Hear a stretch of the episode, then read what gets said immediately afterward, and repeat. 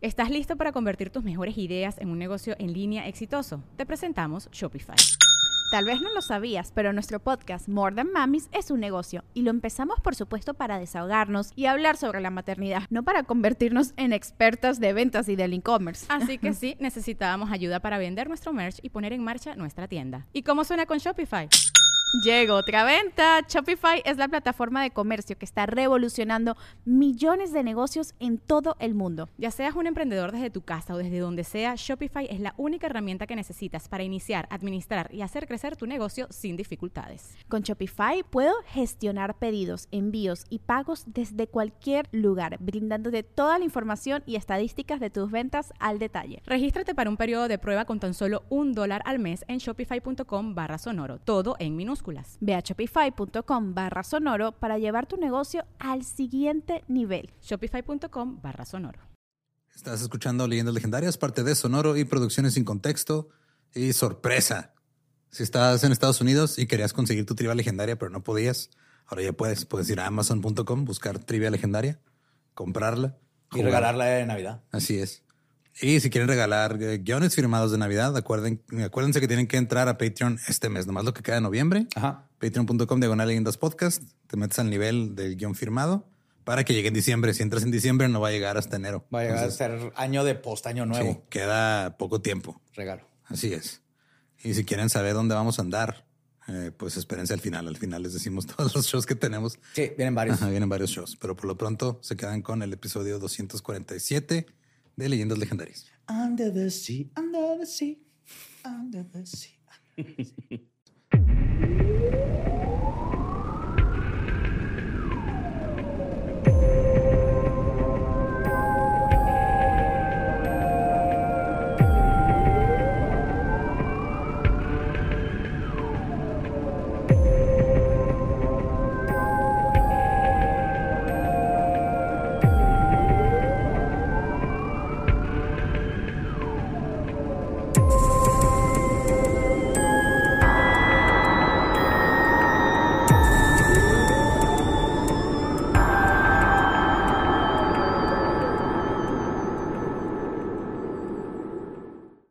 Bienvenidos a Leyendas Legendarias, el podcast en donde cada semana yo, José Antonio Badía, le contaré a Eduardo Espinosa y a Mario Capistrán casos de crimen real, fenómenos paranormales o eventos históricos tan peculiares, notorios y fantásticos que se ganaron el título de Leyendas Legendarias. Estamos de regreso. Al fin concluimos nuestro tour de eh. OVNI Diagonal, Hijos de Mothman, y estamos bien contentos y queremos agradecer a las miles y miles y miles de personas que nos acompañaron durante un año y cacho casi duró.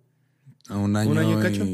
un año y tres meses. Un año y tres meses. Dallas Austin. Wow. Magnífico. Alright, alright, alright. Y para todos los que no pudieron ver ese show en vivo, tal vez lo puedan ver pronto. Sí, no voy a decir más.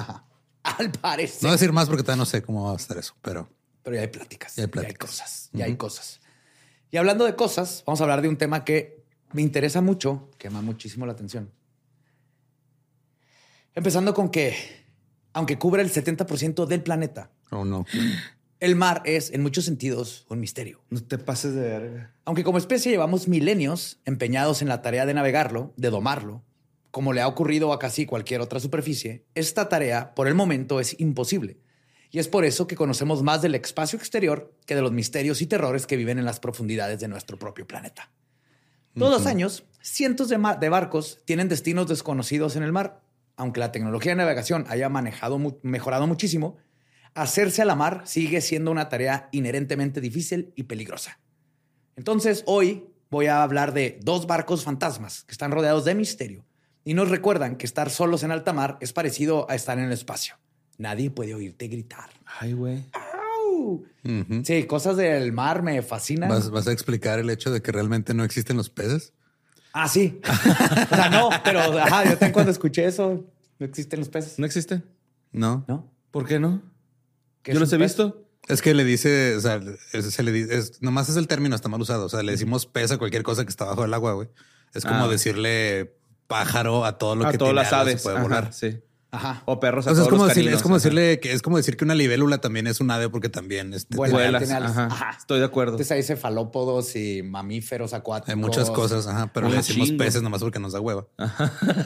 sí, es etimología. Yo, yo, tengo la teoría de que el mar, güey, es un, es un, un ente vivo, güey. ¿Sabes cómo? Y, está aguitado de que aquel anfibio se salió y continuaría evolucionando a un ser humano y por eso cada vez que te metes al mar te jala, así como de que la cagué, güey, la cagué sacando. Perdóname, perdóname. Sí. sí, así que regresense, cabrones. Te juro que, cada... no, lo que quieres ahogarnos a todos. sí, es lo que quieres hacer. afuera, güey. Perdóname, te juro que aquí la vida es más sabrosa, vuelve. Debajo del mar. Entonces voy a tratar de barcos fantasmas, dos misterios bien fregones y eventualmente quiero hacer uno de este, cuando naufragan y les va de la chingada y hay canibalismo y todo eso. Ah, sí, porque son historias del mar que, oh my God, si han estado en mar abierto es lo más creepy que hay en, el mundo. Qué bueno que nunca. voy a empezar con la década de 1940. Una extraña historia comenzó a circular en los periódicos de todo el mundo.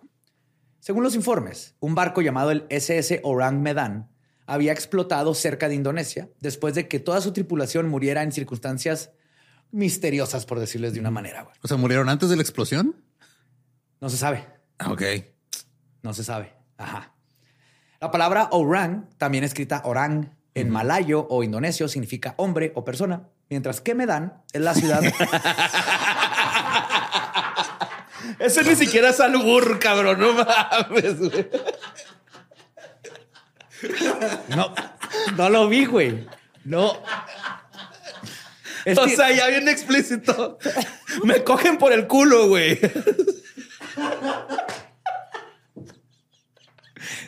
Estaba predestinado a valer verga con esta historia, güey. Yo soy Todorán dan, o sea, de lo... Ese padre, güey. No, creo que estaba mejor que ni supiera, si no, no sé cómo lo hubiera empezado, güey.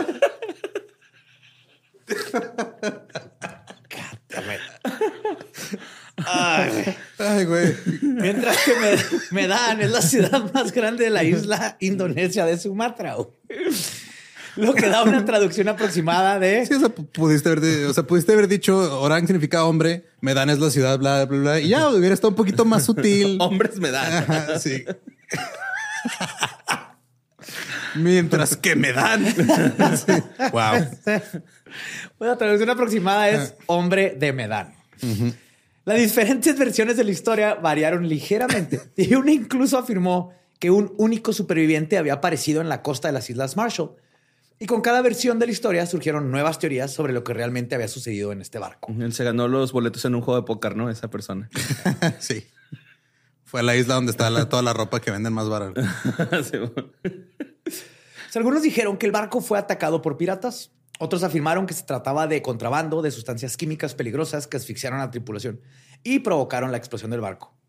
Y algunos teóricos de la conspiración incluso creyeron que el incidente tuvo causas sobrenaturales. Desde que apareció por primera vez la leyenda del Urang Medan, se ha repetido una y otra vez y se ha convertido en un paragón de los misterios marítimos. Y aunque sea relativamente difícil encontrar datos duros que no se hayan perdido en el teléfono descompuesto de la historia, vamos a intentar de ver a dónde se va este misterio. Okay.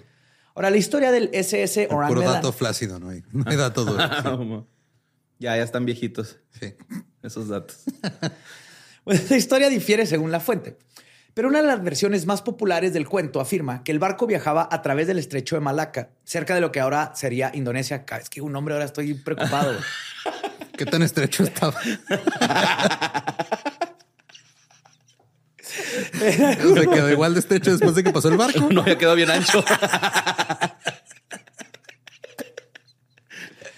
Ah, me llevó a tener miedo en todo el guion. No, güey, no pasa nada. yo también soy un malo con los albures. En algún momento durante la década de los 1940, otro barco que estaba cerca recibe un extraño mensaje proveniente del Urang Medan que decía, y cito, flotamos, todos los oficiales, incluido el capitán, muertos en la sala de mapas y en el puente.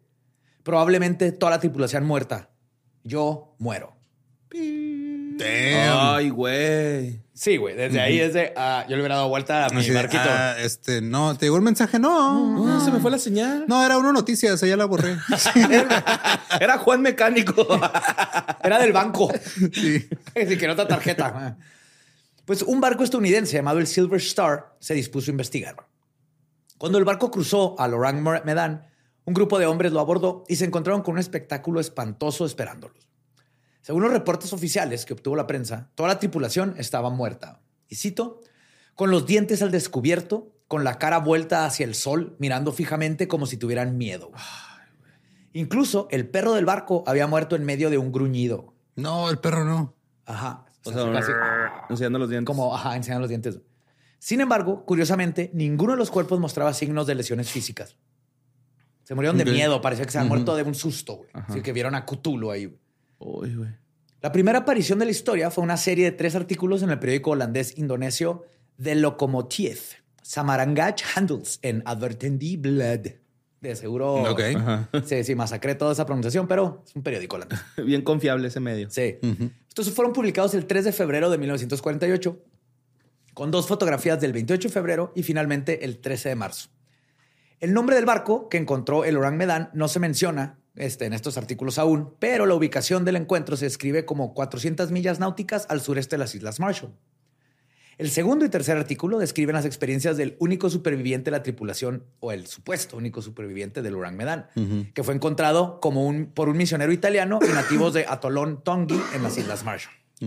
Ahora, el hombre, antes de morir, le dijo al misionero que el barco llevaba un cargamento de aceite de vitriolo mal estribado y que la mayor parte de la tripulación pereció a causa de los vapores venenosos que se escapaban de los contenedores rotos. Según la historia, el Orang Medan navegaba desde un pequeño puerto chino anónimo hacia Costa Rica y evitó deliberadamente a las autoridades porque traía cosas ilegales.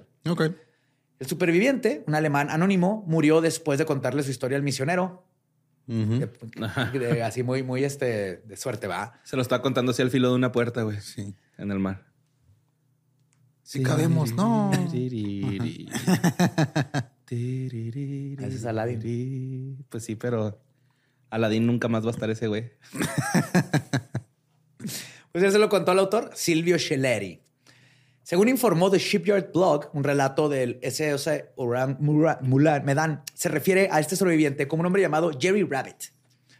Según los informes, ajá, Rabbit apareció varado en las costas de las Islas Marshall de la nada en un bote salvavidas con seis tripulantes muertos, diez días después de la explosión del Orang Medan. Ok. Ahora, Rabbit dijo, ya más a detalle, que se había unido a la tripulación del Orang Medan en Shanghái.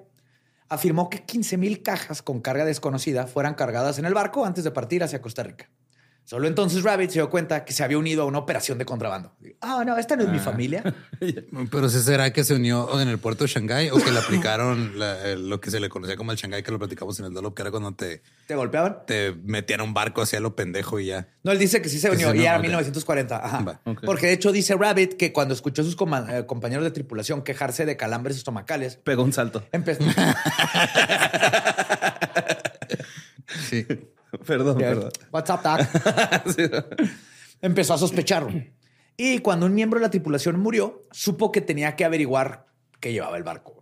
Echó un vistazo al cuaderno de bitácora del barco y descubrió que las cajas procedentes de China contenían ácido sulfúrico, cianuro de potasio y nitroglicerina, lo cual se me hace medio sospechoso, así de súper secreto todo. Vamos a, a circunnavegar por otro lado. Sí, nomás pero por vamos favor, a apuntar- anotan en la bitácora. Sí. en el cuadernito escribe ese, porfa, ahí Sí. pone con mi nombre arriba.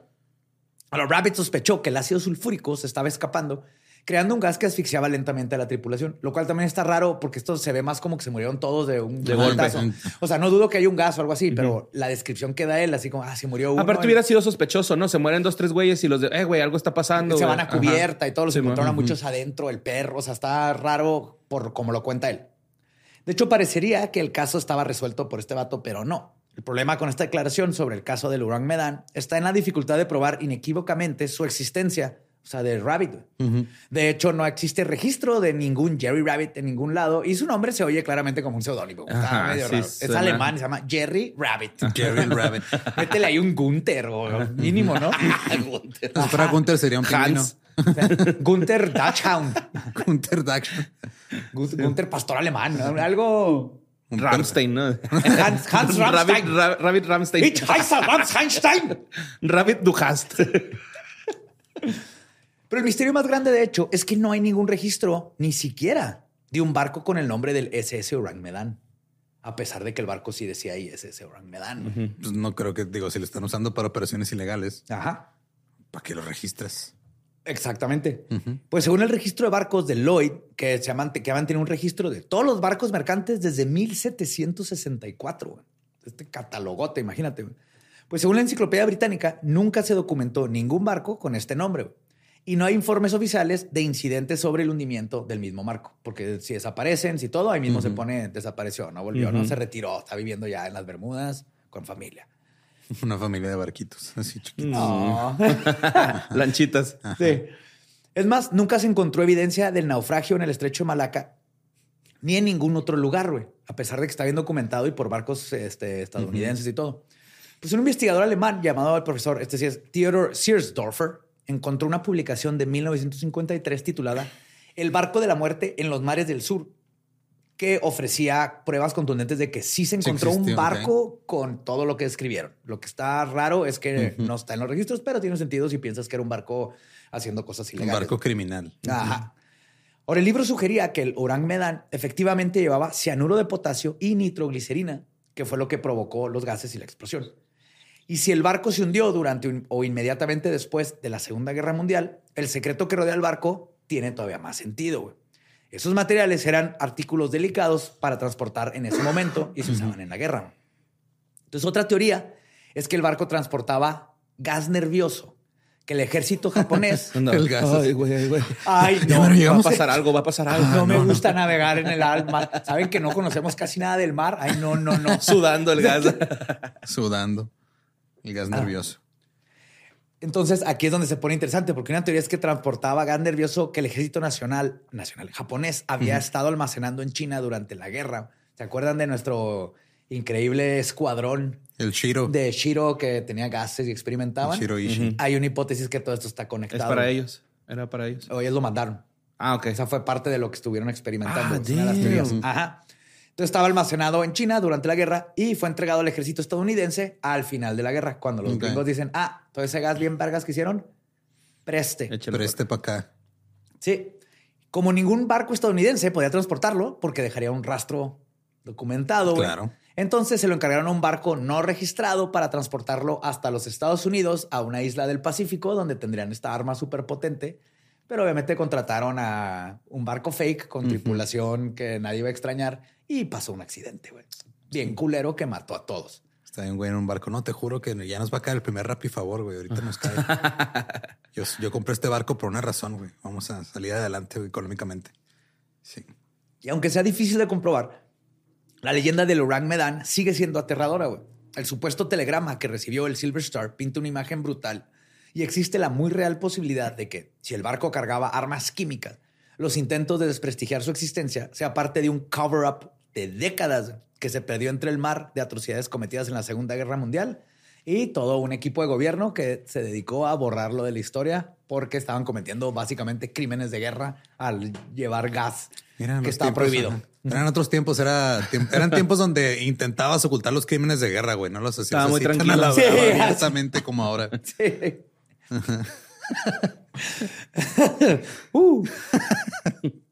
Por otro lado, entre los barcos fantasmas más famosos de la historia se encuentra la leyenda del Mary Celeste. El Mary Celeste. se me hace bien verga. ¿No lo has escuchado? Es que el clásico. De hecho, nunca he escuchado una leyenda de barcos fantasmas, güey, ¿no? De submarinos como tres. Ah, no submarinos fantasmas. no, nunca he escuchado algo así de fantasma. De... Lanchas Bueno, por ejemplo, la de la de este que desapareció y luego apareció en otro lado. ¿Te acuerdas de? Ah, el que contamos. Sí, está chingona. Pero pues no era fantasma, ¿no? Nada más pasó por. ¿No te sabes la historia de la lancha que se perdió en el estrecho? No. de Medan. Muy bien. Te recuperaste, te recuperaste. y es que el término barco fantasma se aplica en dos situaciones. Cuando literalmente ves un barco fantasma, o sea, que ves un barco que sabes que no es real o que saben que se hundió pero se vuelve a ver. Y cuando se encuentra en un barco que no hay nadie adentro. También le llaman banco fantasma, que es igual de creepy, güey. También tener un barcote y te... está viendo, está viendo un video en YouTube de un güey que se encontró un yate así chiquito en el mar, güey. Así, o sea, y parecía que alguien tenía poco de haber estado ahí. O sea, se lo topó así y lo reportó. Había una caca fresca. Sí, güey. No, o sea, de que estaba así la ropa como que alguien se acababa de cambiar. Eso, o sea, y no estaba. Pero no había nadie en el yate y lo reportó y todo y no nunca supieron qué sí, buscando este leí de otro yate donde están todos desaparecidos. Eh, habían unos balazos, había este, iban doctor y todo. Habían vendas con sangre en la maleta, pero no había nadie. Estaban todavía los sartenes. No saben por qué se brincaron del barco y se atacaron entre ellos porque nadie terminó ahí. Todavía estaban las lanchas de emergencia ese tipo de cosas. Así que, what? Se pelearon contra algo entre ellos. ¿Qué pedo, güey? Simón, sí está creepy. Sí. Bueno, pero si llegas a un barco y no hay ninguna tripulación y no hay eh, de estos de emergencia, botes, pues te lo ah, quedas. Ajá. Mazo. Sí, güey, es neta. Pues, pues, este güey se quedó, el yate que se encontró, lo reportó y todo, nadie lo reclamó y creo que sí se lo quedó. ¿Se lo quedó? Chingón. Por lo menos ahorita en, los 1800. Sí, No, pero pues si usaron los, los de estos de emergencia, pues se vas a se fueron, ¿no? Ajá. Pero si está ahí todo, está raro. Sí, está muy raro. Imagínate, si no mames, yo estacioné aquí el yate, ¿dónde quedó? se me olvidó anclarlo.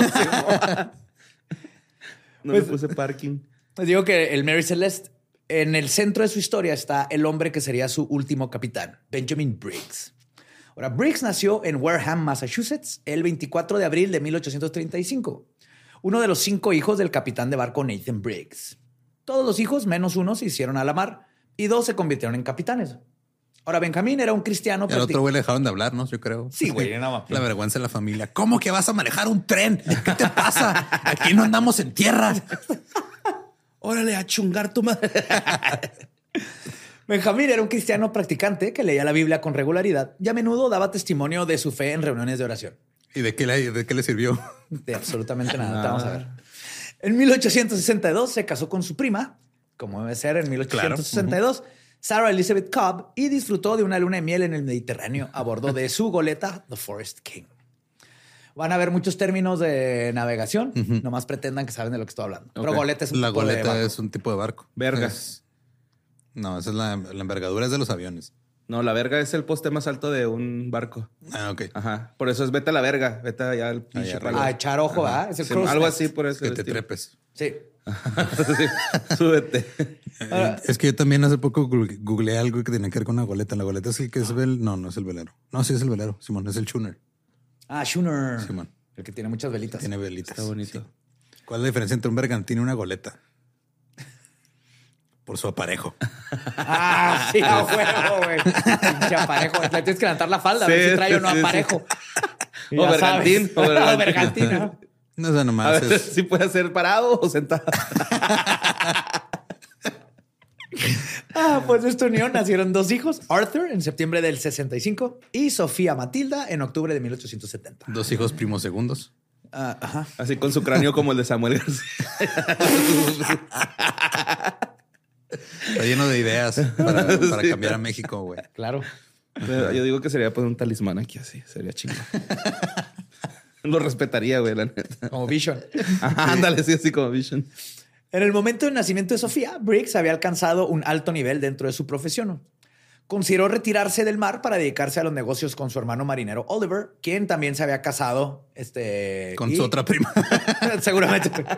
y además yo estaba cansado de su vida errante, porque pues, imagínate, en los 1800 eran meses, meses que no eran años, güey, así de, ah, ahí nos vemos en tres años. A ver si regreso vivo. Sí, habían pueblos, por ejemplo, Estados Unidos se fundó por el, aceite de la grasa de ballena. Casi nadie habla de eso, pero mucho antes del petróleo. Y habían pueblos por Massachusetts y todo donde se quedaban sin hombres por seis o ocho meses y las mujeres no sabían si iban a regresar. Hay una historia muy triste de una isla que se llamaba Mackinac, Maki something, algo así por allá, Australia, Nueva Zelanda, donde había un chingo de pingüinos. Y luego se dieron cuenta que podían hacerlos grasita para hacerlos... Y no corrían. Para, para hacerlos combustible y se acabaron los pingüinos. De hecho, hace poquito leí que ya no existen los pingüinos, güey. Como que, o sea, la raza pura de pingüino ya está extinta. Los que están ahorita son como. El emperador. Ajá, sí. Tienen otros nombrecitos. Sí. Ah, no sabía. Yo tampoco me aghuité un chingo porque, pues, están bonitos. Los hicieron grasita, güey. Literal, nomás fueron a la, isla a matar todas las ballenas, focas y pingüinos que se. O sea, hubo un güey que inventó una manera más rápida de matar pingüinos, una pinche máquina. Aventar los pingüinos ahí nomás salía la grasita, güey. salía con su cubierta de chocolate. Sí, güey, Sí, güey. Esta, vez esta está muy turbia, güey, la neta. Está súper turbia. Moby Dick es de, veras. O sea, está basado en este Herman... Hellville. Hellville. Simón. E iba en un barco, él supo la historia de una ballena... Blanca. Melville. Melville, Simón. Melville. Una ballena que atacó un barco, pero culero, hasta que los hizo mierda, güey. ya lo novelizó, pero sí pasó eso. Era bien mierda, por eso es Dick. Como ahorita las ballenas asesinas, las orcas que están haciendo eso, güey. huevo, Gladys. Ah, pero esas güeyes me quedan los huevos, güey. Son malas las orcas asesinas. ¿Las orcas? Pues son asesinas que güey. No son las orcas. Pero juegan, No son las dos orcas pasteleras, güey. Se no espantan acá primero, güey. Las orcas niñeras. Las orcas hospitalarias. Sí. mire, pásele. Sí, pues, mire, aquí. Lo llevo al tamar. Ah, lo trae el pinche nombre. o sea, una ballena Agarré azul. un paracaídas y lo jalo para que se duele. Pero esa es una ballena azul, esa es una ballena asesina. Esa es su característica, güey. Un tiburón hijo de su pinche madre. Pues, el tiburón martillo, el tiburón blanco, el tiburón hijo de su puta madre. Son muy, muy carpinteros los tiburones, ¿no? Martillo, serrucho. Ah, güey. Pues les decía que terminó más bien comprando un barco para continuar haciendo viajes comerciales, el ahora infame Mary Celeste. Entonces fue como su último, dijo, compro un barco, lo manejo un rato y luego ya lo rento, vendo y ahora sí me retiro. Era como su última inversión. La quilla del futuro, Mary Celeste, se colocó a finales de 1860 en el astillero de Joshua Dewis en el pueblo de Spencer's Island. Borra esconde dulces en el stand de mi Acabo de ver eso. No, no estaba seguro, lo vi de reojo. Ya está saliendo de control esto, güey. No, ya, ya se perdió el respeto al estudio.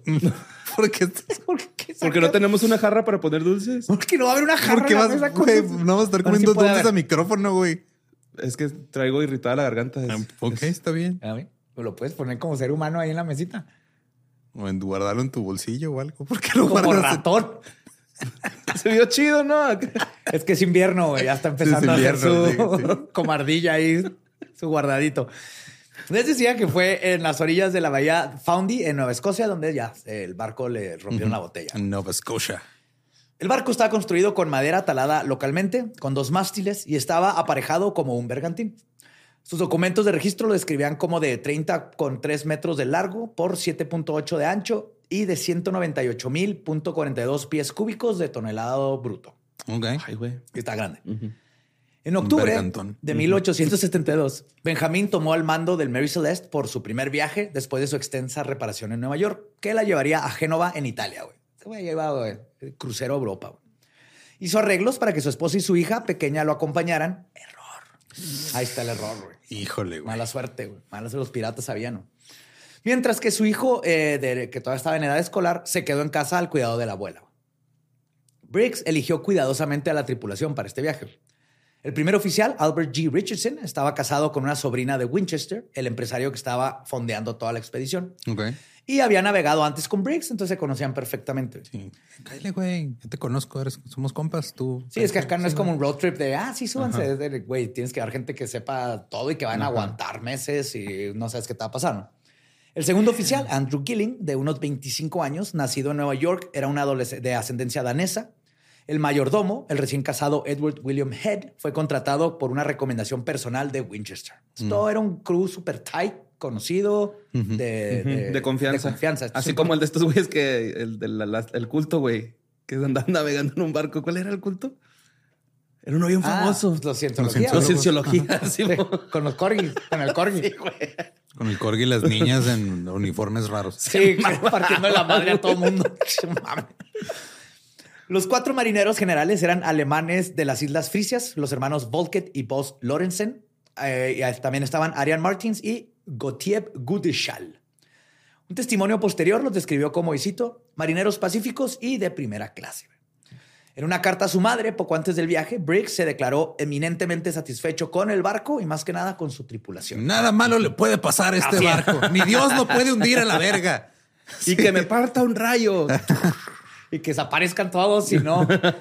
Sarah Briggs informó a su madre que la tripulación parecía ser silenciosamente capaz. Si continúan, ¿cómo Qué comenzaron? Bueno, mija, ahí me saludas a tu esposo, sobrino y de Goral, mi sobrino. Cierto. Tía, vengo, me llevó mi esposa, que es su hija. No mames, nos vemos. Cierto, qué difícil. Bájala sí.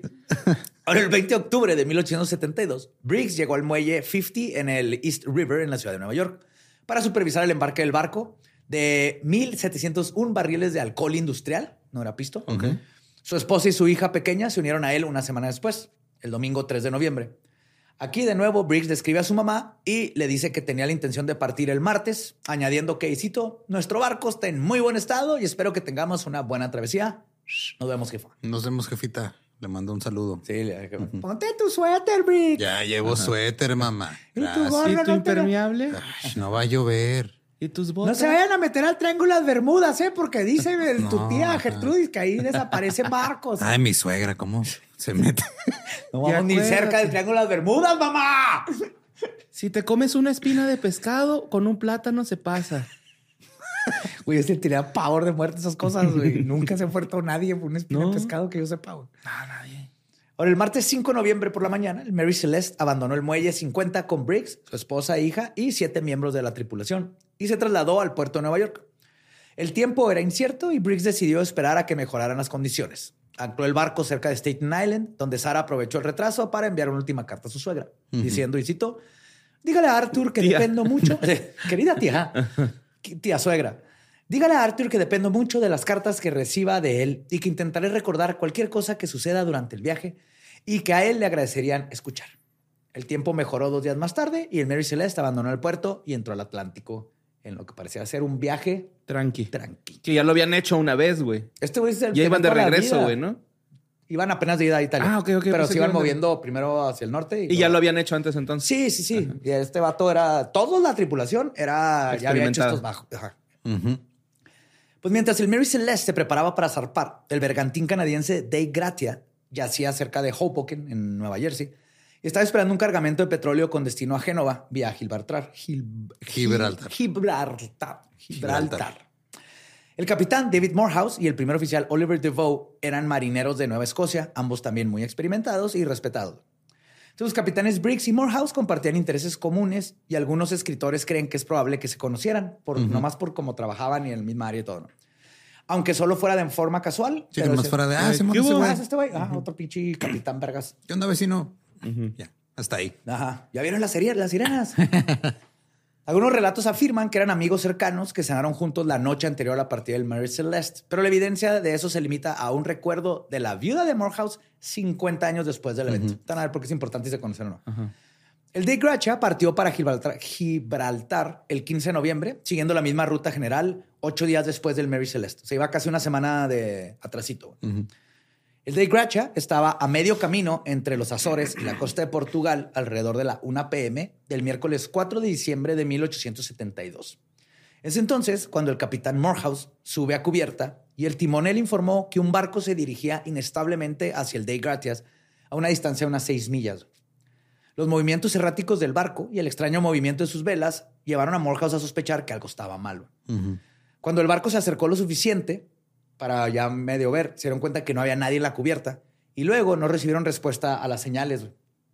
Por lo que envió al segundo oficial, John Wright, y a otro miembro de la tripulación en un bote del barquito para investigar. ¿Qué, tipo de señales? ¿Como semáforo? O Ajá. De esas pues, de banderín, ¿no? Con bandera, espejos, pues, gritas, todo. Y pues es como educación naval. Hablas y recibes y el nombre y cómo están y todo eso. Como cuando andas en carretera. A, B, C, D. Sí, es algo así, ¿no? No sé si Según mis libritos esos de scouts. Ajá, sí era algo así, ¿va? Ajá. Pues como en la carretera, que ya casi nadie se lo sabe, pero me acuerdo que mi papá me enseñaba. Así que hay un trailer enfrente, entonces le pones direccional y cuando puedes rebasar, él te pone, direccional, para que pase. Y luego le prendes las, este, ¿cómo se llaman? Las intermitentes como para decirle gracias. Muchas de esas cositas, pues en los barcos también están todos solos, ¿no? Sí, lo le haces así para que piten. Ajá. Mi madre es una santa. Le ofreces un blowjob para que te dé ride. para que te dé cristal. cristal te Eh, güey. Es bien sabido, es bien sabido. güey, esos paquetes de Amazon tienen que llegar a su destino, güey. Ya va a ser Navidad, güey. Pues la pareja estableció, ya cuando se acercaron, que era el Mary Celeste, por el nombre que figuraba en la popa. Ya lo encontraron a ver perfectamente. Luego subieron a bordo y encontraron el barco completamente desierto. Las velas estaban parcialmente izadas y en malas condiciones, pero Muchas funcionaban, unas faltaban. Aún así, si, si, habían suficientes velas para que se hubiera podido mover en caso de que hubiera gente ahí, güey.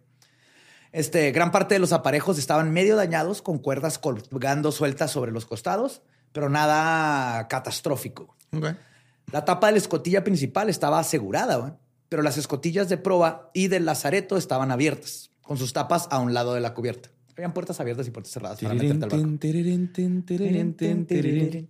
El único bote salvavidas del barco era una pequeña yola que aparentemente había sido guardada en la escotilla principal, pero faltaba. Ok.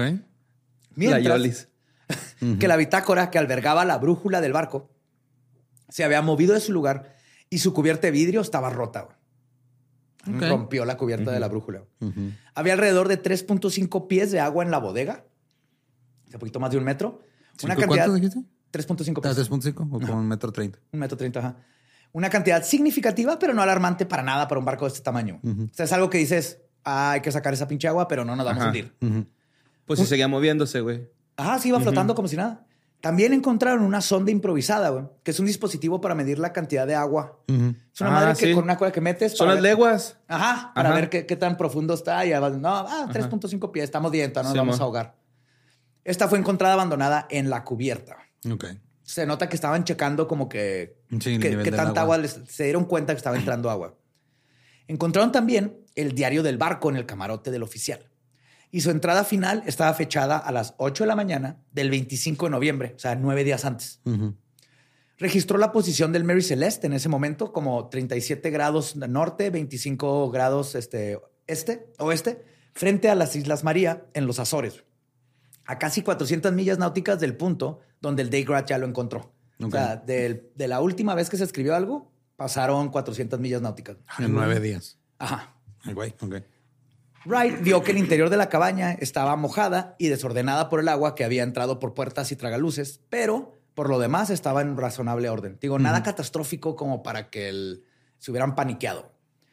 Encontró artículos personales esparcidos por la cabina de Briggs, incluida una espada envainada debajo de la cama, pero faltaban la mayoría de los documentos del barco junto con los instrumentos de navegación del capitán, que podría decir que los agarró para pelarse. Ahora, el equipo de la cocina estaba cuidadosamente guardado no había comida preparada ni en preparación, porque que sí que tenían nueve, días mínimo que ya no había nadie porque no, nadie se preparó comida.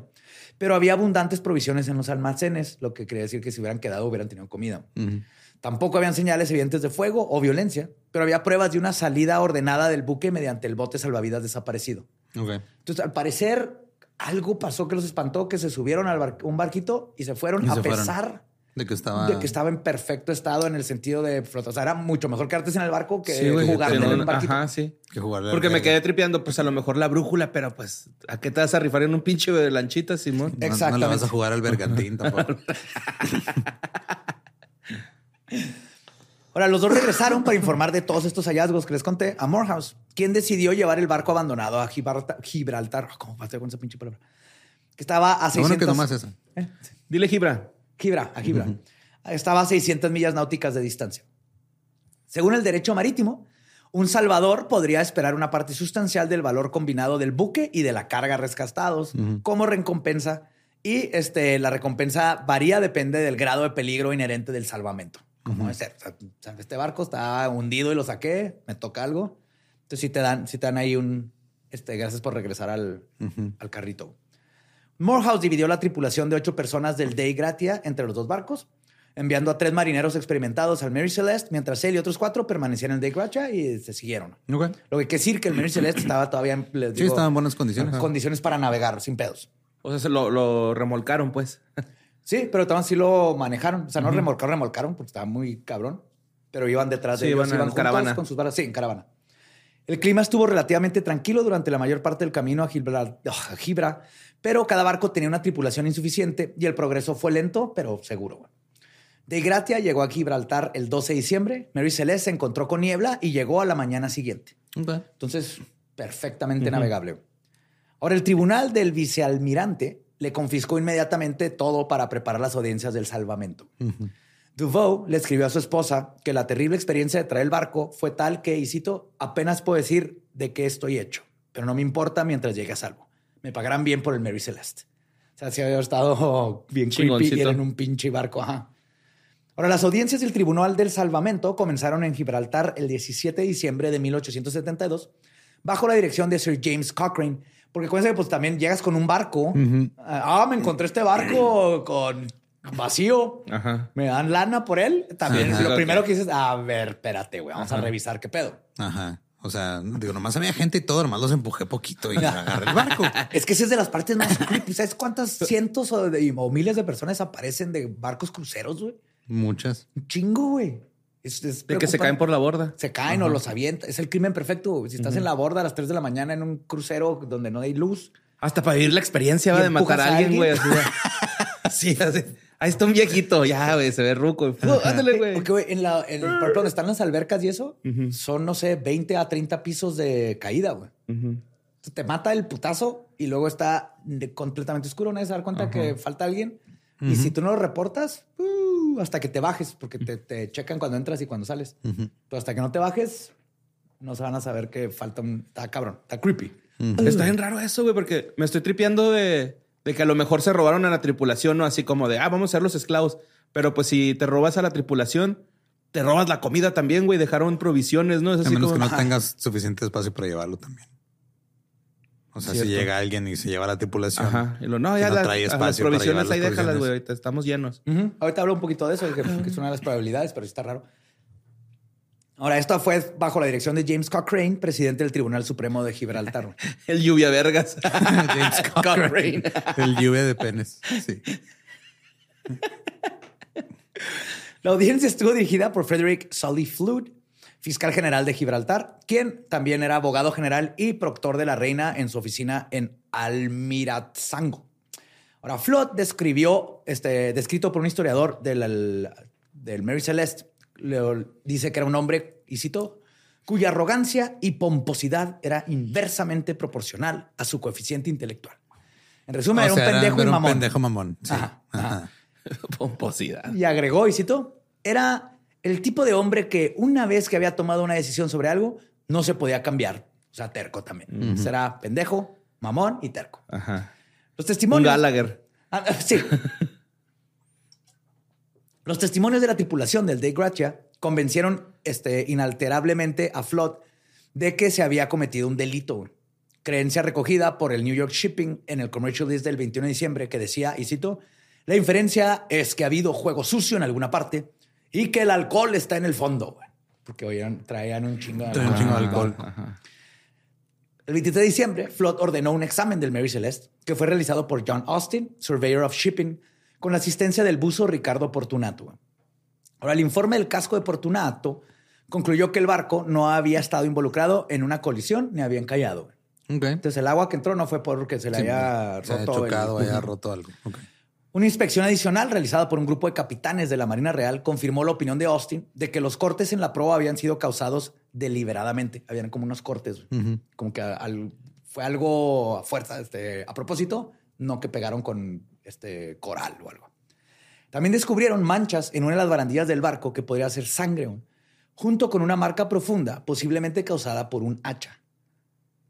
Entonces, estos hallazgos fortalecieron las sospechas de Flood de que detrás del misterio se encontraban malas acciones humanas y no un desastre natural y un pánico de la nada. Ahora, el 22 de enero de 1873, envió los informes a la Junta de Comercios de Londres, añadiendo sus propias conclusiones de que la tripulación había ingerido el alcohol y el asesinato de la familia Briggs y de los oficiales del barco había sido por un frenesí de borrachera, güey. Que se pusieron bien pedos y ah, empezaron a cortar las proas para simular una colisión y luego huyeron en el yate para sufrir un destino desconocido. Eso no tiene nada sentido. No, vamos por cariñosa, sí, todo. sí, güey. Y, tiene menos sentido ahorita que les diga otra cosa. Pues Flood pensó que Morehouse y sus hombres ocultaban algo, específicamente que Mary Celeste había sido abandonada en un lugar más al este y que el diario había sido manipulado. O sea, él empezó a hacer una teoría completamente diferente por lo que dicen. Era un terco. Él estaba seguro desde que llegaron que había sido Morehouse y él, toda la narrativa la guió hacia allá. Güey. Él de plano no podía aceptar que el Mary Celeste hubiera viajado tan lejos sin tripulación. Pero el problema con la teoría del motín es que el alcohol que cargaban era industrial. Güey. Es la clase de alcohol que te mata con cierta prontitud si lo ingieres. No era ron, no era. Y llevaban gente, por eso decía que era bien importante para que hubiera un motín estaba muy difícil, era pura gente de confianza. Entonces si se hubieran tomado el alcohol, hubieran, eh, hubiera sido una emergencia sanitaria, no un motín ebrio de wow, vamos a matar a todos. Pero es que trae cantidades industriales de alcohol. No, güey, trae alcohol industrial. No es lo mismo. Ahora, las pruebas en Gibraltar no respaldaron las teorías de Flood sobre asesinato y conspiración, pero persistieron las sospechas de juego sucio, ya que nada más parecía tener sentido. O sea, era de Morehouse sí se encontró el barco, pero ¿qué pedo con el hachazo, güey? Porque todo el mundo se salió del barco. Pues Flood y algunos informes periodísticos sospecharon brevemente de un fraude de seguros por parte de Winchester, basándose en que Mary Celeste había estado asegurada en exceso. Ok. Tenía más pólizas de los que debería. Ajá, Como la teoría de conspiración del Titanic, que no es cierto, ya lo platicaré eventualmente. Pero dijeron, este barco está asegurado por demás. Tal vez Winchester mandó otro barco a seguirlos. A chingarlo para cobrar el seguro. Sí. Pero aún así, Winchester pudo refutar estas acusaciones y las compañías de seguros que habían emitido las pólizas no iniciaron ninguna investigación tampoco. Si, hay, si, a la, si la de seguros que te va a pagar dice que no hubo fraude, yo creo le creo a ellos, porque ellos son los que tienen que desembolsar la lana. Mm. Ahora, en 1931, un artículo del Quarterly Review sugirió que Morehouse podría haber estado al acecho del Mary Celeste. Luego atrajo a Briggs y su tripulación a bordo del Day Gracha y los mató ahí. Ok. Ah, esa era la idea, güey. Paul Beck sostiene que esta teoría ignora el hecho de que el Day Gracia era un barco más lento. Salió de Nueva York ocho días después de la partida del Mary Celeste y jamás hubiera atrapado al Mary Celeste antes de llegar a Gibraltar. Sí, no lo iba a alcanzar. No, lo iba a alcanzar ni de pedo. mira, ahorita, ahorita que avance el Corvette, lo alcanzamos en el sur, güey, sin pedos. Ándale, sí, vamos, a, darle ocho días de, de espera. Pero tal vez el Mary Celeste era muy arrogante y decía, no, pues aquí me duermo, güey. Tienen que hacer del baño acá ratito, güey. ¿Te paras en esa isla para hacer del baño, porfa? Aquí hay un baño perfecto. No, yo no cago en el mar. Me marea cuando cago en el mar. No es cierto, no te mareas. Tú sí te mareas, ¿verdad? Mm, pues una vez fui a ver ballenas y sí me mareé. ¿Por ver las ballenas o por, andar en el barco? Estaba en contra de las olas, entonces sí se pandió un chingo la lancha. O no sé cómo se diga, pero sí, se, se meció mucho, güey, y me mareé. Pero no vomité. Muy bien. Y me dijeron que no vomitara fuera del barco. ¿Por qué? No sé, güey. ¿Comidita para pescado? Pues es lo que yo pensé, pero nos dijeron así que no. ¿Vomita dentro del barco? Ajá, nos dijeron que nos iban a dar una bolsa. Ah, bueno, entonces Pues otra teoría postula que Briggs y Morehouse eran socios en una conspiración para compartir las ganancias del salvamento. Aunque no existe esta evidencia de amistad que les decía, que la única que sabemos es que tal vez se conocían por el rubro. La esposa de Morehouse dijo que se conocían, pero está bien raro que nunca se supo nada más de ninguno de ellos. Bueno, de los desaparecidos. Ajá. Aparte, el güey le iba súper bien. No tenía. Está muy cabrona la conspiración, pero es una teoría, una, posibilidad. Pero también esto implicaría que Briggs estuvo dispuesto a abandonar a su hijo y a su madre sin miramiento alguno y sin volver a contactarlos nunca jamás. A lo mejor les caía mal, güey. sí. Sacrificamos a la tía suegra. Sí. Y, al, hijo. Eh. Sí, es que ese hijo está, mira. No hay pedo. Y ahora también. es otro, güey, ahí en Italia. y también pues está la opción de los piratas rifeños que estaban activos frente a las costas de Marruecos en la década de 1870. Pero, como tú decías, los piratas habrían saqueado el barco, pero las posesiones personales, la mayoría que tenían valor significativo y el más grande, como el capitán y la tripulación, estaban ahí intactas. Es que a lo mejor eran piratas que no lo hacían por el dinero, lo hacían por el amor a la profesión. Eh el amor al El amor al arte, Simón. Sí. Sí, güey. Eran novatos, tal vez. Ah, no mames, se me, ah, se me olvidó el dinero. Sabía que se me había olvidado algo, güey. Después de 10 días, Ve, no sacamos nada del barco, güey. ¡Ah, la verga! A ver, amarré a, amarré a la señora y a la hija, maté a los alemanes. Me faltó algo, güey. Está bien padre ese pirata, Sí. ¿Qué hacen los piratas, cuando nos retiremos? Sí, estaría bien verga. O ninjas. Me escriben desde el barco. No, pirata, pirata está más relax. Podemos ir sentadillos. Y ya tenemos que andar en techos y así. Pero sin que nadie nos vea. No, está más difícil. Acá el chiste es que nos vean. Sí, es cierto. Y aparte podemos embriagarnos con frecuencia. Todo el día estás ebrio. Y, y si no robas nada, pues no pasa nada. Tener un buen fondo de ahorro. un pirata con un buen fondo de ahorro. Sí, es cierto. Los piratas hacían mucho eso, ¿no, güey? O sea, pues la pirata china, la reina. Simón. Que les tenía fondo de ahorro a todos sus piratas. Está bien perro. sí, es cierto. pues les digo que estaban este, activos en las costas de Marruecos, pero habían, hubieran saqueado todo. Este, y en 1925, el historiador John Gilbert Lockhart conjeturó que Briggs masacró a todos los de a bordo y luego se suicidó en un ataque de manía religiosa. Pero esto lo sacó totalmente de la nada. y uno esperaría que si hubo un ataque violento en el barco, hubiera habido evidencia de sangre, algo. Y encontraron nomás una mancha que parecía ser sangre en un lugar. hasta acá. A lo mejor le había salido la nariz, ¿no? Sí, sí, no sabemos. o se cortó cuando rompió el vidrio del compás y luego se manchó. La brújula. La brújula. No mames, tengo que dibujar un círculo en este momento. círculo perfecto es lo único que nos puede salvar. Es Cthulhu. Hagan un círculo perfecto de sal. No se salgan. Ahora, eventualmente se determinó que Morehouse y su tripulación no habían hecho nada ilegal. Sin embargo, permanecerían sospechosos ante la corte de la opinión pública por siempre. Claro, sí. Pues es que sí está cabrón, como de no, yo así estaba cuando yo lo agarré el barco. Sí, no había nadie. Está más chido el, chisme, ¿no? Así que supiste que Briggs mató a toda su esposa y lo se pelaron para cobrar un seguro. Yo escuché que. Así, ah, pues yo escuché que Morehouse y Briggs eran amigos. Ajá. Cenaron un día antes de zarpar. Yo escuché que eran más que amigos. Ah, sí. Es que no lo amarró. También, ¿no? O sea, que lo hayan soltado desde el embarcadero, güey. Que se les fue. Ajá, lo soltamos y después lo buscamos a la chingada allá en el mar, güey. Pues ya sea la ruta vergas, güey. ¿Y dónde está Briggs? ¿Se quedó ahí en la casa? Ah, bueno, sí. Briggs este, lo mató. ok. Güey, tú tienes igual de sentido que la mayoría de estas teorías de la gente, güey. Ajá. Pues comieron un delfín que los volvió locos y, metió su conciencia de delfín en la cabeza. Todos hicieron hombres de mar. Hombre delfín. Ajá, merman. Entonces, este. vergas, merman. Merman, ajá. Pues el pues, pues Zulander era un merman. Era un tritón. El Mary Celeste fue liberado y con un nuevo capitán volvió a ser un barco comercial con poco éxito. Parecía que sí se había colado algo de mala suerte que condenó al barco al misterio de la desaparición de sus tripulantes originales. Y en el mar las pinches supersticiones están cabroncísimas. Y sí, todo el mundo creía que tenía mala suerte ese pinche barco. Sí, de mojarte los calcetines no antes de subir, esa era una... Sí, güey, eso es horrible. No, o sea, mojártelos. Ajá. Era así como de, nos mojamos los calcetines antes de subirnos para tener buena suerte. ¿Al barco? Ajá, sí, sí, sí. Eh, ¿Lo está diciendo en serio? Sí, güey, lo veo con el TikTok ese del chavo que trabaja en, Alaska, desembarcando pez. Se mojan los calcetines porque siempre terminan mojados de todos modos. Ok, no sabía. Pero y es de buena suerte, no se ha muerto. no se ha muerto. Eso es buena, es buena señal. Sí. Yo lo que sabía es de que si vas en un barco y te encuentras un cadáver en el mar, es lo reportas, es tuyo. No, lo tienes que meter a tus refris, güey, hasta que llegues a un puerto. Pues sí. Ajá. Porque ni, que lo vuelvan a encontrar. Simón. Ajá, ¿Y, cómo lo subes, güey? Es buena educación con ganchos. Ajá, con ganchos. pues iba, pues, un arpón, güey, Simón. Ajá. Y o sea, lo guardas, obviamente, es, o sea, que tenemos que reacomodar el pinche refri porque son refris grandes donde traen las provisiones y le hacen un espacio al muertito, mueven la comida a otro lado, güey.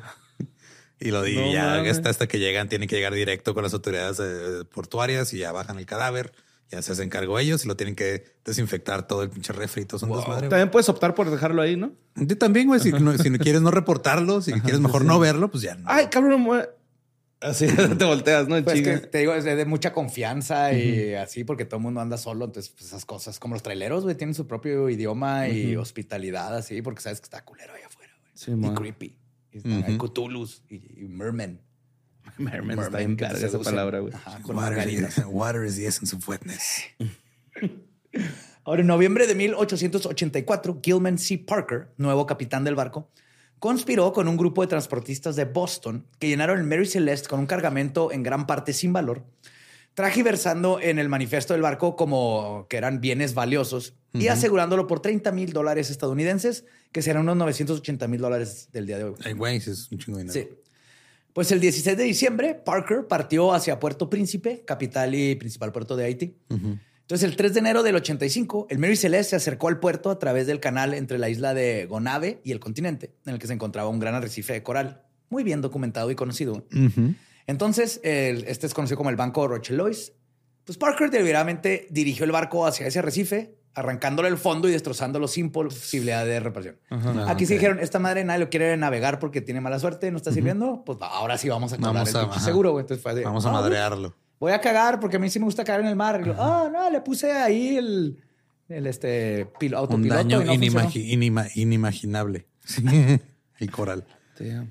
Luego, él y la tripulación remaron hasta tierra, donde Parker vendió la carga recuperable por 500 dólares al cónsul estadounidense interpuso reclamaciones de seguro por el valor agregado del seguro y todo lo que quedaba.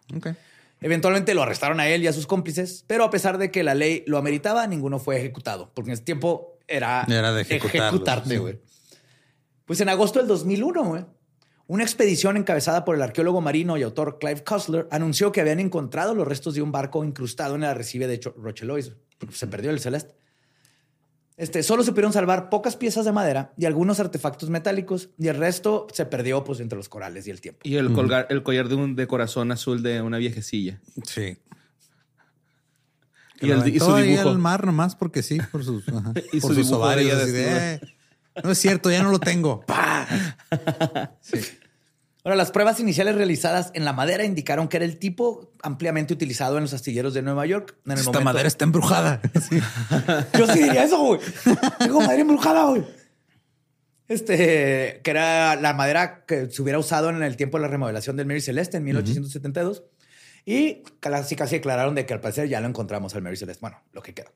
Sin embargo, las pruebas dendrocronológicas realizadas por Scott St. George del Servicio Geológico de Canadá demostraron que la madera procedía de árboles muy probablemente del estado estadounidense de Georgia, que todavía habrían estado creciendo en 1894, unos 10 años después de la muerte del María Celeste. Así que aparentemente el original sigue desaparecido. Ok. Es que es un pedo recuperar restos de barcos, güey. Pero cabrón, o sea, es un, es un pedo peligroso y costoso. Y es que no tengo idea de lo, vasto que es el océano. encontrar un barco. Encontrarlo, güey. Hay una parte, no, tiene un nombre en el mar, que es el, el punto más lejano de cualquier continente, güey. Hacia, Y es un lugar inmenso que está lejos de todo. Está tan lejos que es el que usan para tirar satélites. Ok. La nave espacial, la no, nave, este, estación, la estación. especial, ahí la van a tirar cuando ya valga madre, justo ahí va a caer y no va, nadie se va, no, la punta de la bergantina. Pues sí, pero no, hay nada, güey, entonces. Nada, y está en medio de la nada de, cualquier parte del mundo, es lo más lejano. No, está el Kraken, pero fuera de eso no hay nada. Ah, sí, claro. y los OSNIs. ¿Y los, y los aviones, güey? O sea. También cuando se caen. Imagínate encontrar un, avioncito tan este... chiquito. No, no, pero, o sea, más bien el tráfico aéreo, este. ¿Pasa por ahí o No, está bien lejos. Ok. No tienen que. Podrías pasar por ahí, pero. ¿Pero para qué? Ni siquiera sé si se pueda por la gasolina de lo lejos que esté ahí. Si no sé, si harían amigos pilotos de así. Probablemente sí se pueda, pero pues no, hay necesidad. No hay necesidad. Sí, por lo menos en lo turístico, así no, no, tienes por qué pasar por ahí, según yo, güey. Pero es el lugar más lejano de cualquier continente, güey. Qué pinche miedo, güey. o sea, de por sí está lejos donde veas el mar, ese está todavía más lejos de cualquier otra cosa. Está bien feo. Siguen encontrando especies que ni sabemos que habían abajo del mar. El 70, bueno, se estima que no, no se conoce el 70% de las especies. No, espérate. ¿Cuántos millones de especies se supone que no sé? El 70% no se ha explorado del mar. Y de las especies, no me acuerdo cuántos millones se estima que no conocemos. Millones de especies. Y lo ves así, están como alienígenas, hay cosas raras y feas. Pero los está bien, pulpos, güey. Allá abajo, pues ni se preocupan por verse guapos. Por eso pueden estar todos feyones. Como el güey en Arizona. Pero, pero tienen, tienen mucha personalidad, güey. sí, son buena onda. Se escriben bien bonito. ¿eh? Oye, no, pero esos güeyes es, es, es por, la, presión, ¿no? Que lo sacan el, de... El, narizón aguado. Sí, mamá. Pero, ah, güey, el, el, angler que tiene los dientesotes y que el macho se le pega así como una verruga, güey, para embarazarlas. Está asqueroso, güey. Eso sí, el fue así de. O los que se les ven los órganos, ¿no? Eso está, que, oh, qué pedo, güey, con esos güeyes. sí. Pero aún así, en el 2006, güey. El narizón aguado de Eduardo Videgaray no vas a estar hablando. es por la presión, güey. Sí, güey. Es por la presión de tener ese hermano. Ese güey me cae muy bien. Pero en el 2006, un experimento realizado por un científico del UCL, del University College of London, para un documental del Canal 5 de la BBC, muestra que una explosión puede ser la clave del destino del capitán Briggs, su familia y su tripulación. El doctor Andrea Seda, un doctor de química, construyó una réplica de la bodega del Mary Celeste. Luego, utilizando gas butano, simuló una explosión provocada por el alcohol que podría haber estado escapándose poco a poco de los barriles del barco. Mm. que fueran. Se estuviera evaporando. Ajá. Ahora, en lugar de barriles de madera, utilizó cubos de papel.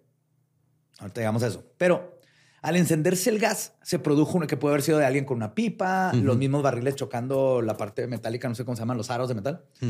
El punto es que si hay una chispa, lo que pasó aquí es que una gran implosión, explosión que envió una bola de fuego hacia arriba.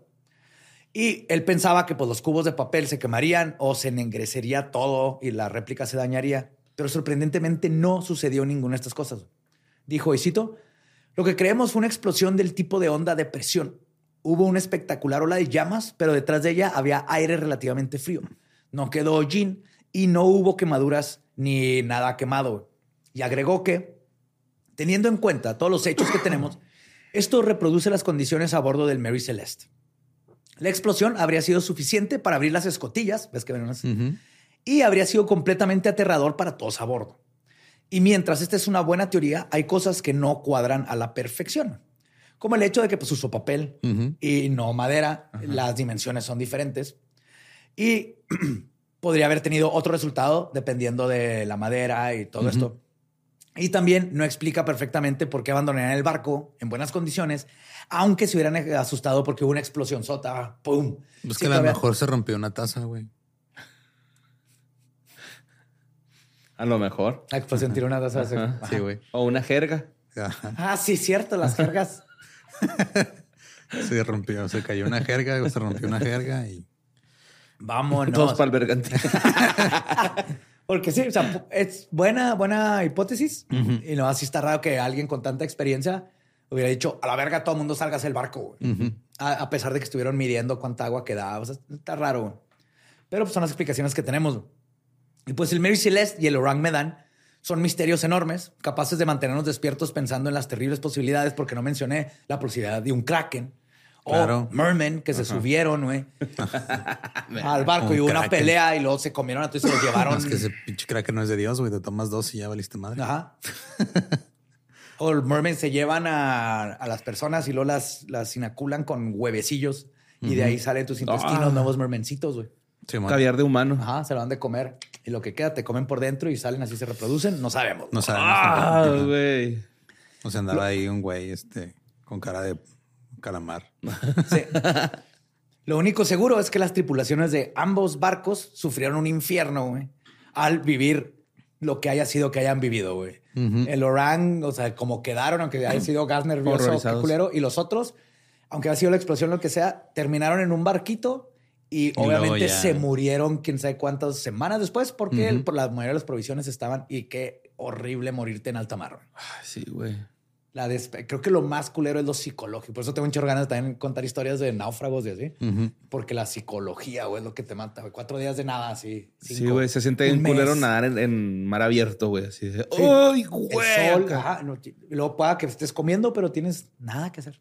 Y siempre el miedo de que hay abajo de ti. Como Mr. Beast. Ajá. Que Dios sí te dio hacer una balsa, güey. Está un culero, güey. Con, un crew grabándolo. Sí, güey, pero tenían que hacer popo ahí, güey, y pipí, güey. Está un culero eso, güey. Acá también. Ay, pobrecitos millonarios. sí.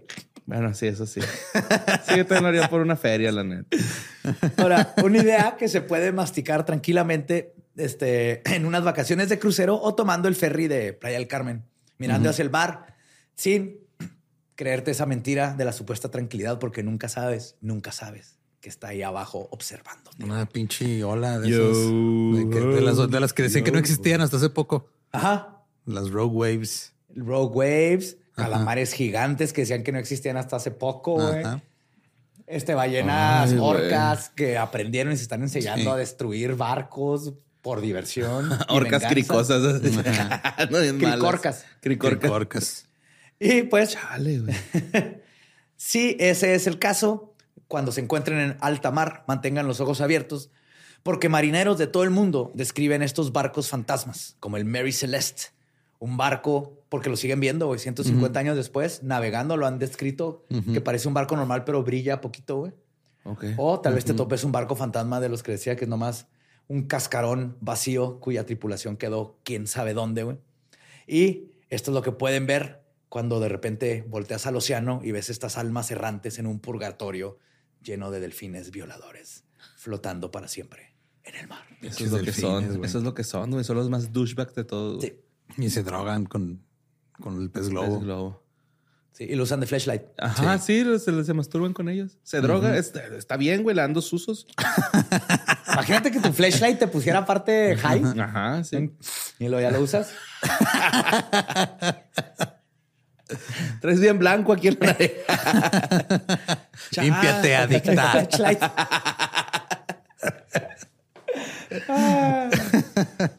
Qué miedo, güey. Sí, sí, es de... Uh, pues por eso Lovecraft tiene un chorro de historias que son en el marro. Sí, pues estuve leyendo este, así también un thread en, Reddit de gente que decía, ay, ¿qué es lo más raro que les ha pasado en el mar? Y pues ahí fue donde leí lo de que si te encuentras un muerto, te lo llevas. Este, gente que más ha visto. Un güey que dijo, ah, lo más raro que he visto fue a un güey pescando a las 3 de la mañana, güey, qué miedo. Ah, güey, como... Como Dexter. Ajá. o sea, básicamente. Sí, es que dice, ah, es que de repente pues, estamos en el puerto y ya está todo oscuro. De repente nomás a lo lejos se ve una lucecita así como que poquito mar adentro. Y le pregunté, era un güey nuevo y le pregunté al capitán que qué pedo. Dijo, ah, es que es un pescador de aquí que le gusta pescar de noche. Wow, saldrá pescados nomás. ¿no? Pero qué miedo, o sea, qué, miedo estar pescando de noche, güey. No ves ni madre, nomás tienes ahí tu... Qué miedo de un pez, güey. ¿Alguien ha ido a tocarlo? A ver si no es un fantasma de un pescador. no creo. No, exactamente. No sabemos. Nomás asumen que está ahí, que es real. Es que sí está raro, ¿no? La gente que hace cosas de madrugada. Una vez estábamos en un picnic de madrugada nosotros, unos compas y yo, pisteando. Y luego pasó un güey con un palo de golf y luego nos dijo, ah, picnic. Y nosotros, ah, golf. Pero luego nos quedamos tripeando acá que porque lleva un pinche palo de golf, güey. Nomás un no llevaba la un palo de golf llevaba, güey, Simón. Eh, sí estuvo, sí estaba, estuvo bien pinche. No iba, no. Sí fue así de, ah, golf. Y luego nos quedamos acá que, no, güey, no, no, estaba practicando un palo, güey. No, estaba practicando, sí, no estaba practicando hacer hoyo, sino no iba a meter a un güey en un hoyo. Era diferente, sí. que sí. Sí, güey. No venía así todo madreado, iba con el palo de golf, güey. no, sí, ajá, y lo traía aquí, güey, así como, como un pues, Tal vez los de Lorang Medan sí se envenenaron con un gas, pero justo estaban, este, estaban teniendo un concurso de ver quién hacía la cara de asustado más, más realista y se murieron todos así, güey. O, no se dieron cuenta. O alguien se estaba ahogando y se espantaron y los empezaron a ahogar ellos, pero no, es que se pondrían cara de, ah, me estoy ahogando también. O en Orang Muran se contó el chiste más vergas que se ha hecho en la humanidad. se murieron. Tan gracioso que se murieron todos, pero el poder de ese chiste también mató al que lo contó. Y jamás vamos a saber cuál es ese chiste, porque si lo escuchas te mueres. Y se quedó ahí perdido en el mar, en el mar donde debe estar. Perdido en un nadie barco. lo debe buscar jamás. El mejor chiste del mundo. Perdido en un barco. Como Claudio Yarto. Pasito tun tun. Ay, Pues este, síganos en todos lados como arroba leyendas podcast. Em, si van a un crucero, no se avienten. No lo hagan. Aunque se hayan graduado. Aunque se hayan graduado, no, no lo hagan. Aunque los reten, güey, no lo hagan. Si te dicen, eres culo, dile sí, güey, soy culo y te lo pruebo, güey. Y no te avientes, güey. Así es. A mí me pueden encontrar en todos lados como arroba ningún Eduardo. A mí como arroba Mario López Capi. Y me encuentran como El Va Diablo. Nuestro podcast ha terminado. Podemos irnos a pistear. Esto fue palabra del Meda.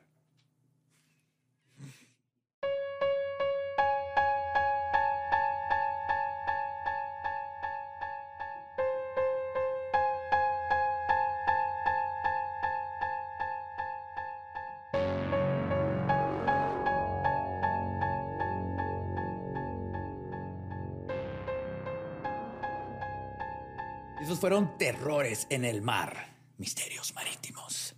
Yes. Ahí está.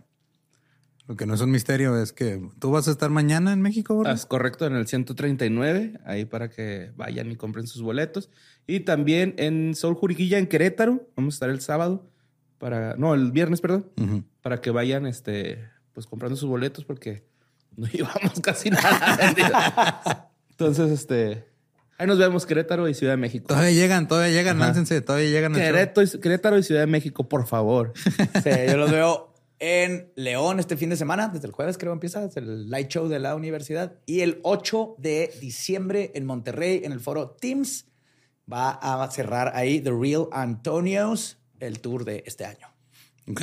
Y pues por ahí Sam Butler, Borra y yo vamos a hacer un mini tour estadounidense en lo que se nos acaba el permiso de trabajo. 29 de noviembre Laredo, 30 San Antonio, Texas, el 1 de diciembre Corpus Christi, 2 de diciembre o 2 de diciembre Austin, Texas, 6 de diciembre El Paso, Texas, 7 de diciembre Hollywood, 8 de diciembre Phoenix. Todos los boletos. Antes de que se cuenta la Migra Tour. Sí, pues es que nos dura hasta ese día, güey. el día del 8 ya se nos acaba el permiso de trabajo, hay que aprovecharlo nos volvemos a ser turistas hasta nuevo aviso. Entonces, si quieren los este, boletos, están en nuestras redes, ahí en, el Linktree, en las vías. En el Linktree, ajá, Linktree, tres tipos. Ahí está todo. Entonces, vayan a vernos. Ahí nos guachamos. ¿Estás listo para convertir tus mejores ideas en un negocio en línea exitoso? Te presentamos Shopify. Tal vez no lo sabías, pero nuestro podcast More Than Mamis es un negocio y lo empezamos por supuesto para desahogarnos y hablar sobre la maternidad, no para convertirnos en expertas de ventas y del e-commerce. Así que sí, necesitábamos ayuda para vender nuestro merch y poner en marcha nuestra tienda. ¿Y cómo suena con Shopify? Llegó otra venta. Shopify es la plataforma de comercio que está revolucionando millones de negocios en todo el mundo. Ya seas un emprendedor desde tu casa o desde donde sea, Shopify es la única herramienta que necesitas para iniciar, administrar y hacer crecer tu negocio sin dificultades. Con Shopify puedo gestionar pedidos, envíos y pagos desde cualquier lugar, brindándote toda la información y estadísticas de tus ventas al detalle. Regístrate para un periodo de prueba con tan solo un dólar al mes en shopify.com barra sonoro, todo en Ve a shopify.com barra sonoro para llevar tu negocio al siguiente nivel. Shopify.com barra sonoro. Hey guys, it is Ryan. I'm not sure if you know this about me, but I'm a bit of a fun fanatic when I can. I like to work, but I like fun too. It's a thing. And now the truth is out there. I can tell you about my favorite place to have fun. Chumba Casino. They have hundreds of social casino style games to choose from with new games released each week. You can play for free anytime, anywhere and each day brings a new chance to collect daily bonuses. So join me in the fun. Sign up now at ChumbaCasino.com. No purchase necessary. BGW. Void were prohibited by law. See terms and conditions. 18 plus.